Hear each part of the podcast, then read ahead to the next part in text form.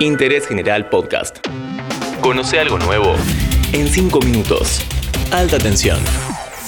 Hola, ¿qué tal? Bienvenidos una vez más a Alta Tensión, el podcast sobre energía de interés general. Hoy tenemos un invitado de lujo, Rafael Grossi, el argentino que encabeza el organismo internacional más importante de la energía nuclear. En los próximos cinco minutos vas a enterarte de qué se trata su trabajo y cuál es su mirada sobre el rol de la energía nuclear en la transición energética. Además, nos habla sobre la seguridad de las centrales, la no proliferación y el lugar de Argentina en este mundo fascinante. Mi nombre es Rafael Mariano Grossi, soy el director general del Organismo Internacional de Energía Atómica, cargo para el cual fui elegido hacia fines de 2019 tras una elección.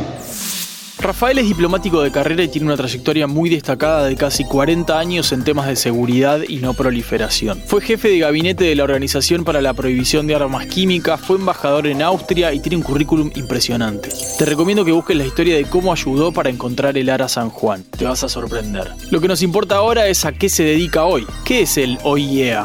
El OIEA es el organismo que se ocupa de promover los usos pacíficos de la energía nuclear y sus aplicaciones, a la vez de controlar la no proliferación de las armas nucleares a través de los controles e inspecciones en todas las instalaciones nucleares en el mundo.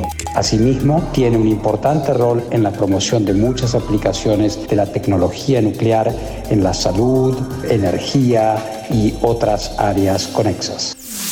La energía nuclear hoy explica entre el 12 y el 13% de la energía producida en el mundo, y esto es importante no solo por esa cantidad, sino por otra razón.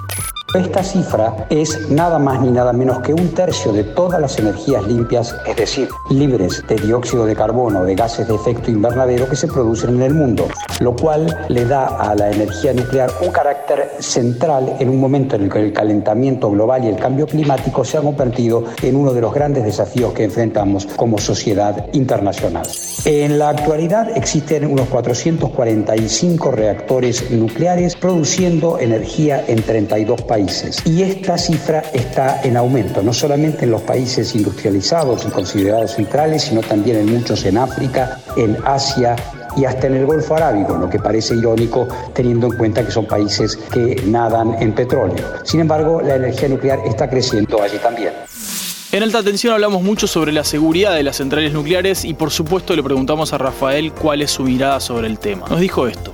Un primer tema que debe apuntarse es la amalgama, incorrecta por supuesto, que muchas veces se realiza entre energía nuclear y armas nucleares, que no tienen absolutamente nada que ver.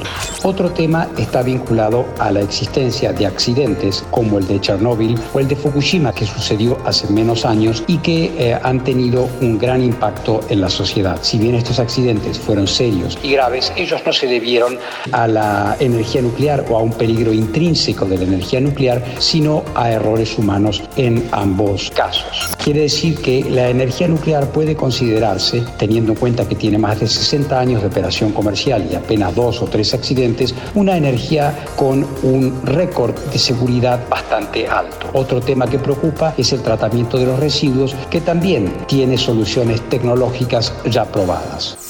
Por último, Rafael nos explicó por qué Argentina tiene un lugar tan importante en el sector nuclear a nivel mundial.